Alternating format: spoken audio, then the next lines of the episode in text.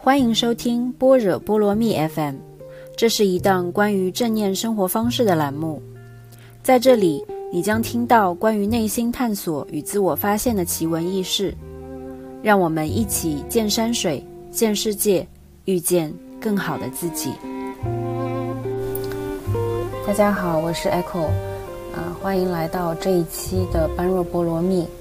嗯，这一期呢，我有很多的心得和感悟跟大家分享。起源呢，是因为我的好朋友 Liz，嗯，被我多次的产生收获分享而感染，所以呢，他在这次的十一假期期间去尝试了 Vipassana 内观冥想。嗯，他昨天跟我吃饭的时候呢，跟我分享了一下他的心得体会。然后呢？当我听到他跟我说这个是他人生中觉得最值得花的这个十天的时候，其实我当时真的有一种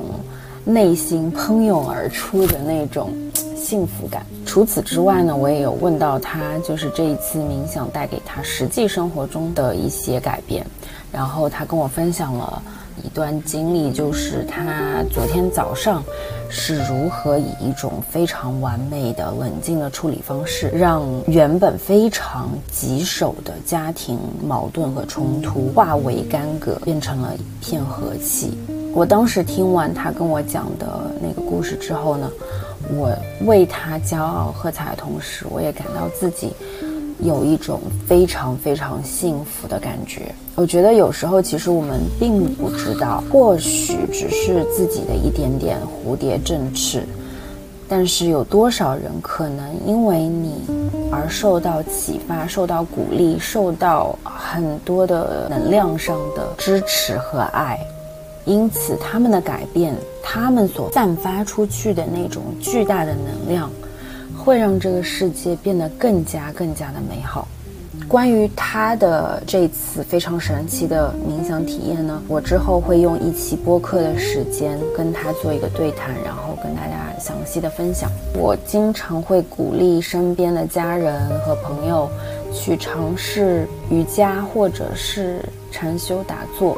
即便只是非常简单的呼吸法或者是五分钟的静坐，但是要打破。原本的这种生活惯性，是一件非常痛苦也是非常艰难的事情，因为我自己就是从零到一的过程。我大概是从二零一二年开始接触瑜伽，然后当时因为工作压力也非常大，所以呢，嗯，我记得非常清楚，就是呃，大概是有一次中午吃饭的时候。啊，我的当时的老在新加坡的老板，他呢就开着车，然后带我们几个去买午饭，然后呢，当时就路过一家呃瑜伽店吧，然后呢，我当时就赶紧拍了一张那个 snapshot，然后拍下来之后，我就回去就想要去报名，然后后来就是报了名之后，我体验完了之后，我就嗯就开始了一直的上课，当然后来。呃，就是全公司的人几乎就是都被我拉去上过体验课，但是后来就没有，没有其他人坚持下去，基本上大家都觉得不是特别适合他们，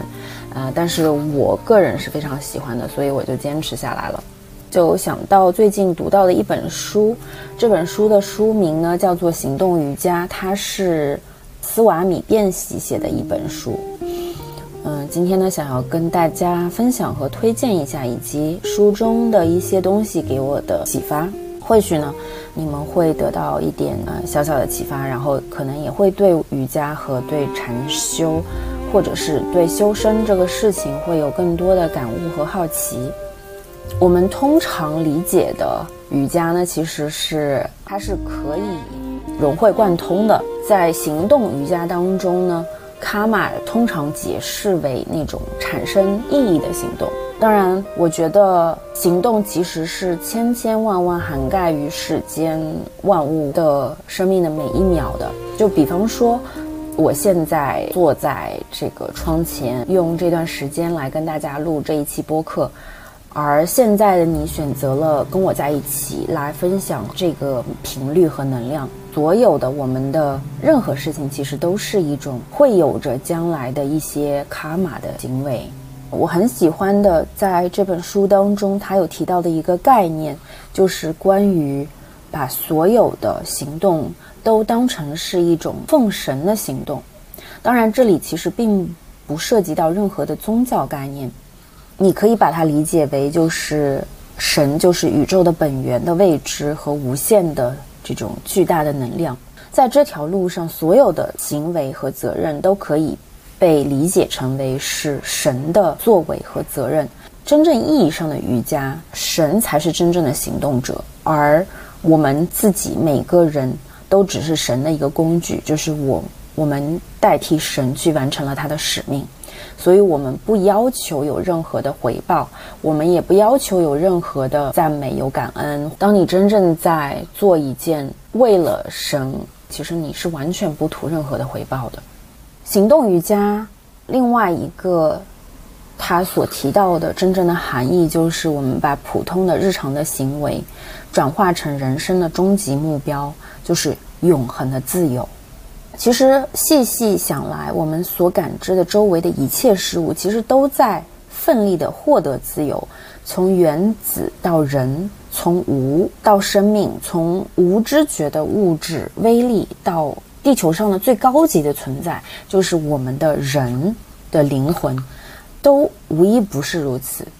整个宇宙实际上就是万物奋力争取自由的结果。在所有的物质组合当中，每一颗粒子都试图以自己的方式脱离其他粒子，但是其他粒子却一直会掌控它，只是因为它身上的这一些能量，它会有一些引力，让我们无法逃脱。就像。地球企图脱离太阳，但是它就是会有向心的引力，它没有办法完全脱离。而月亮也试图甩开地球。所有的事物其实都有一种无限离散的趋向，就在宇宙中看见的一切一样，也是为什么科学家也证实说，宇宙就是在一个无限扩张的状态当中。虽然它已经非常非常大，非常非常的浩瀚。所以，我们的每一个生命其实都是在奋力追求自由。那在这种追求自由的冲动或者是驱动下，圣人像佛、像基督、像那一些开悟的人，他们会去散播爱和能量。然而，也会有一些人通过，比方说去抢劫、去拦路、去做坏事情、去偷别人的东西，来争取这种自由。那圣人知道说，他自身受到束缚，备受折磨，所以他想要摆脱这种人性的枷锁，所以他在做的事情就是善的、高尚的，我们称为奉神的这样一个行动。但是呢，对于那些盗贼来说，他们因为极度的匮乏，他们受到的这种物质上和心灵上的压迫。他其实也在试图摆脱这种匮乏，并且试图去获得他认知范围内的一种自由，就是他可以从此不受贫穷、不受饥饿折磨。所以他去偷盗。但是这两者之间，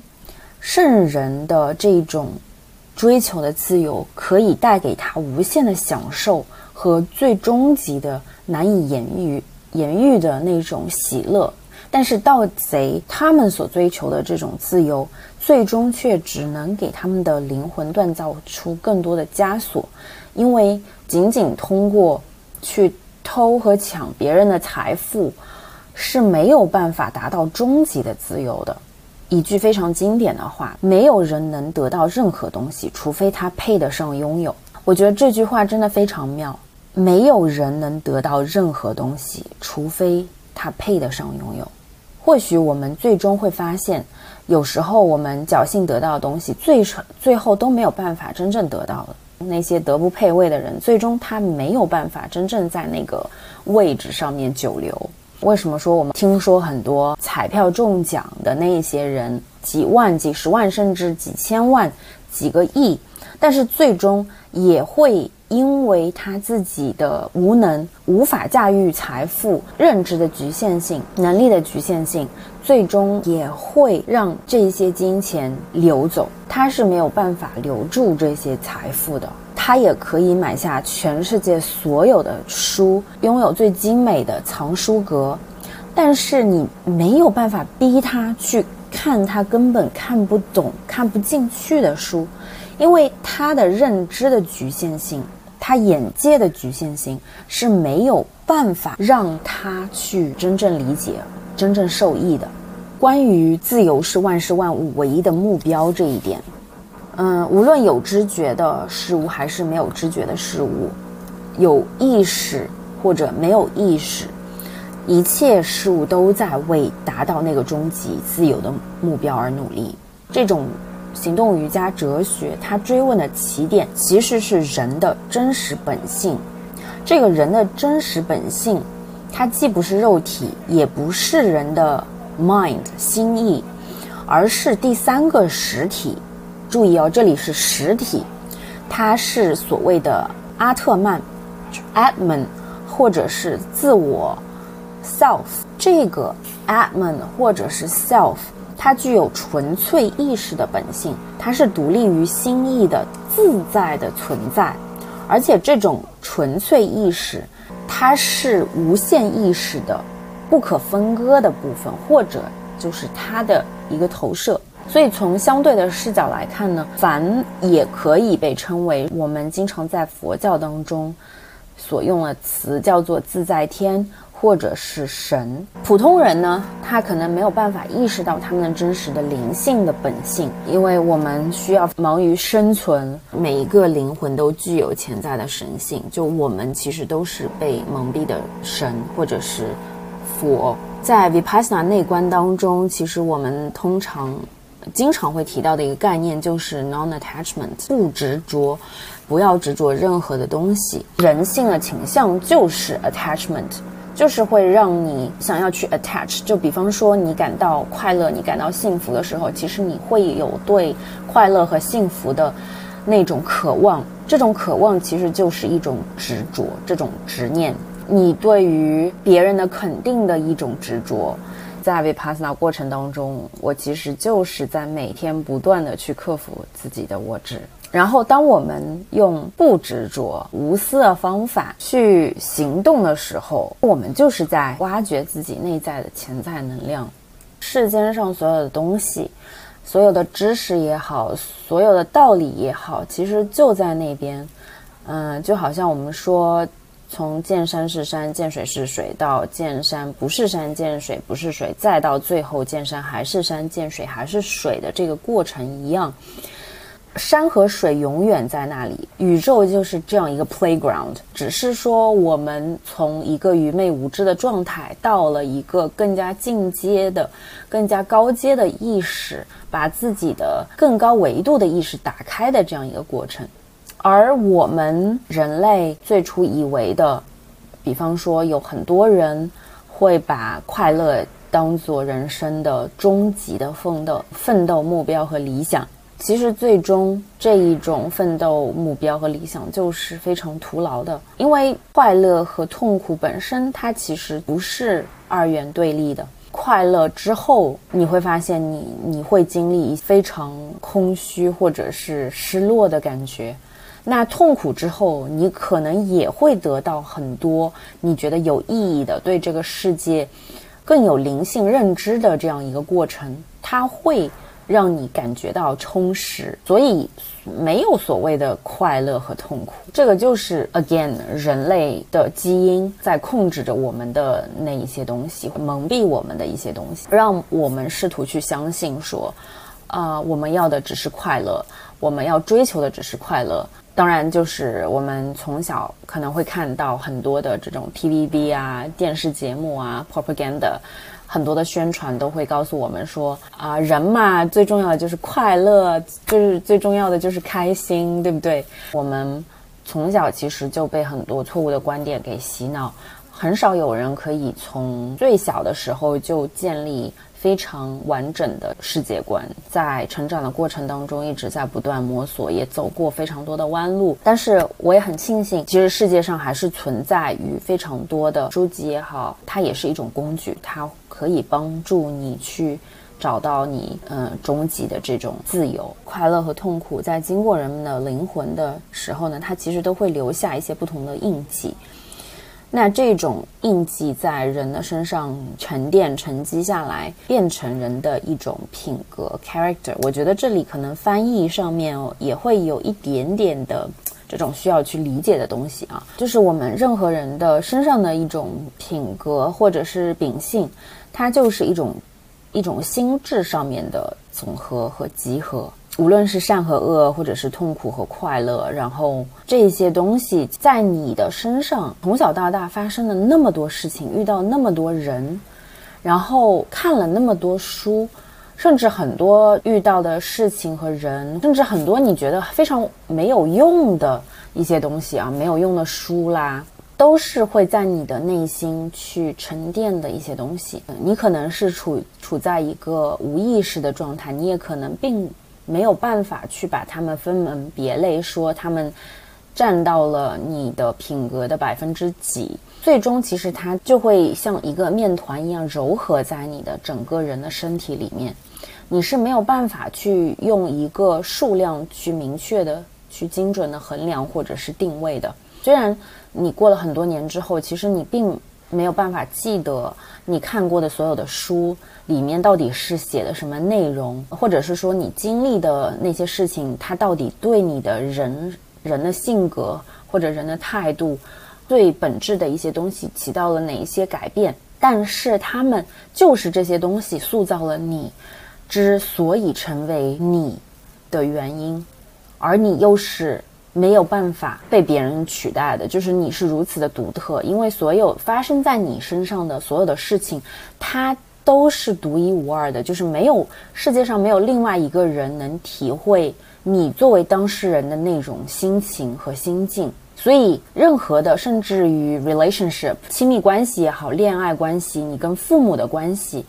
然后你跟同事、你跟上级的关系，就是你会跟千千万万的人发生很多的关系。然后这些关系的背后，你可能会体验到很多的情感，可能是快乐，可能是痛苦，可能是悲伤，可能是这种极乐，或者是极度的迷恋、极度的憎恨，然后极度的生气、极度的悲伤、嫉妒，也有可能是愤怒，各种各样的人和事物都会对你和不同的能量之间的交互，嗯，发生的化学反应。其实都如此的不一样，然后他们会对你造成一些影响，你也会对别人造成一些影响。想到这里，你就会觉得，其实宇宙真的是一个非常神奇的一个地方。我真的非常感恩，我可以有这个实体的自己，作为一个物质上的我来支撑我的灵魂，我我的精神世界。我我之前听的一期播客，梦妍的《无人知晓》。他当时其实讲了一个经历，他当时跟之前的公司闹得很不愉快，然后呢，他最后就是完全净身出户了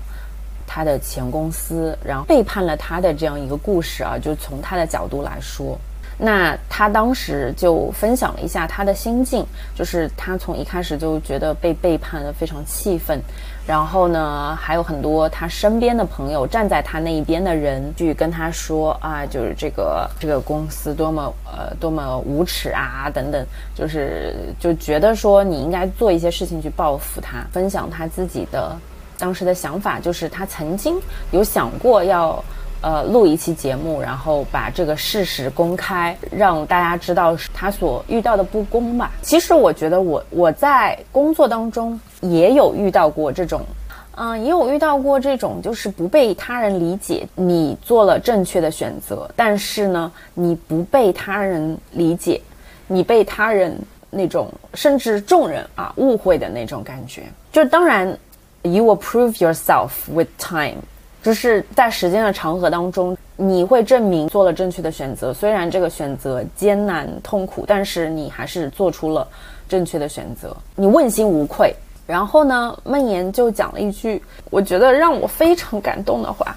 他最后决定不录那一期播客，就是他他最后觉得没有必要再去再去跟就是那些伤害过他的人吧，揭开他们真面目啊等等的。他意识到，就是如果说没有那一些痛苦，没有那一些矛盾，他可能今天不会成为他。然后他某一天就觉得，就想到说，其实宇宙一直是爱你的，就是他们也一直是爱你的。他们只是想让你激发出你最大的潜能，然后成为那个那个最终的你。其实这一句话就是让我释怀了很多东西。就是我觉得人一生当中，每个人都会有遭受的一些。误解啊，委屈啊，不公啊，等等。那是否你一直是可以坚定的站在你的那个立场上面？我觉得我非常庆幸的一点是，我可以说到我一直是问心无愧的。问心无愧一直是指导我人生的一个呃标尺和原则。别人可能会对你有产生很多的误解，然后你可能也会因此而感到痛苦。我觉得这个就是人生，你没有办法让别人不误解你。沟通这个事情，就是完美沟通这个事情是不存在的，因为这个世界上只存在一个成功的误解和一个失败的误解。被误解就是表达者的宿命，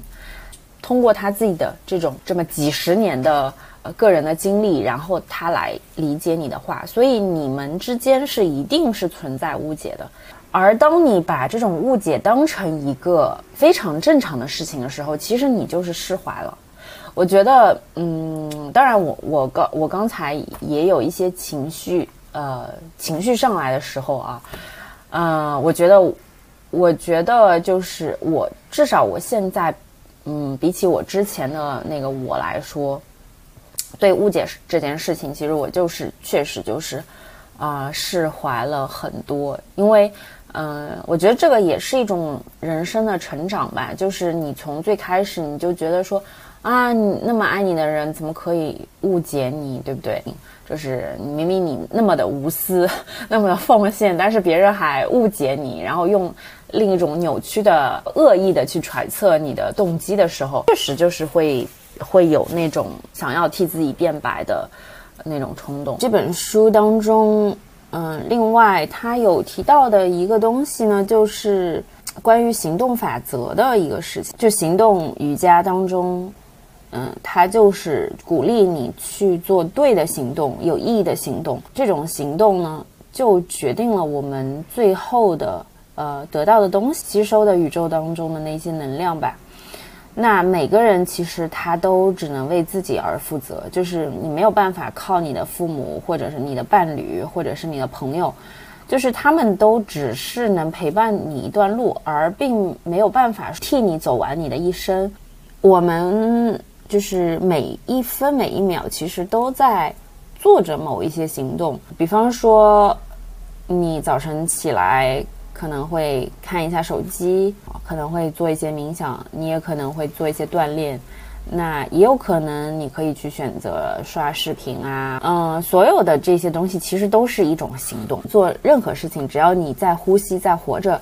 你都在行动。行动也分浪费能量和嗯积聚能量。如果说你能够通过这个行动将自己的这种心力的潜能发挥出来，进而唤醒灵魂，那这个行动就是一个好的行动，它可以激发你成为那个内心潜在的巨人。关于他最后一段，他有提到的，就是我们必须首先知道自己是否有抵抗的力量。如果我们有这样的力量，而放弃这种力量，不予抵抗，我们的所为就是一种大爱的行为。呃，那为什么要来讲一讲这个呢？就是我其实这个也是困惑了我蛮久的一件事情啊。就是嗯，大家都知道，在圣经当中有一段，就是说这个耶稣他碰到这些恶人嘛，他就说，就如果别人打你一拳，嗯，你要把另外一一个脸也凑上去让他打。然后我当时我就觉得，妈呀，这这不是如果在现实生活中，这个人肯定是要不就是圣人，要不就是白痴，对吧？其实我觉得对这个行为本身，呃，人们是存在很多误解的，就包括我自己。我一直以来对于这个这个行为本身，我是充满了怀疑，因为对我而言，你把另外一边脸凑上去，那就是在纵容恶人，对不对？恶行。那这个事情是我没有办法去理解的，直到我看了行动瑜伽之后，我觉得这个这个经节，就一下子打开了。为什么说一下子打开呢？对于抵抗这个事情，我们应该选择的是积极抵抗。也就是说，什么叫积极抵抗呢？就是你先要获得抵抗的力量，然后在你有足够抵抗的力量的时候，你选择不去抵抗，不去憎恨，那个时候，这个才是美德。那大家想一想，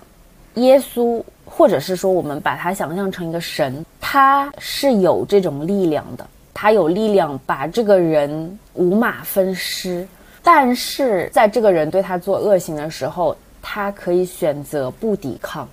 这个时候他才是一种神圣的行为。但是如果说你作为一个手无缚鸡之力，然后就是另外一个是强权。对你施加暴力，这个时候那种不抵抗是无奈之举，这个是残暴的，这个根本不是说你去施善心的时候，就比方说你要超脱所谓的名利，对他们嗤之以鼻。如果你完全没有尝试去拥有，你没有努力过，你也没有说呃在现实社会当中呃摸打滚爬过。就是其实社会就是在给你一个 evaluation 嘛，就是你拿多少工资，说白了其实就是社会这个整个社会整个体系给你的一个 feedback。该做什么事情的时候，其实你就去做，你就去争取，你就去去获得这些所谓的认可。这里并不是说所谓的外在的东西，而是其实你已经知道你的内在。的所有的认知、所有的能力已经达到了这个 level 的时候，那个时候，你弃之于无物，你对名利，你对你对所谓的别人给你的 title 完全不 care，你对所谓的别人对你的或者是给你的金钱贿赂，你你完全不 care，那这个时候，你才是获得了真正的这种不抵抗这种力量。有那种内心清明的感觉，我觉得这本书还是有很多东西，可能它会在另外一些地方带给你不一样的启发。然后每个人看的感受肯定也是不同的，非常推荐大家，如果大家有机会的话，可以买来看一看啊。最后呢，就是感谢大家收听，然后我们下期节目再见。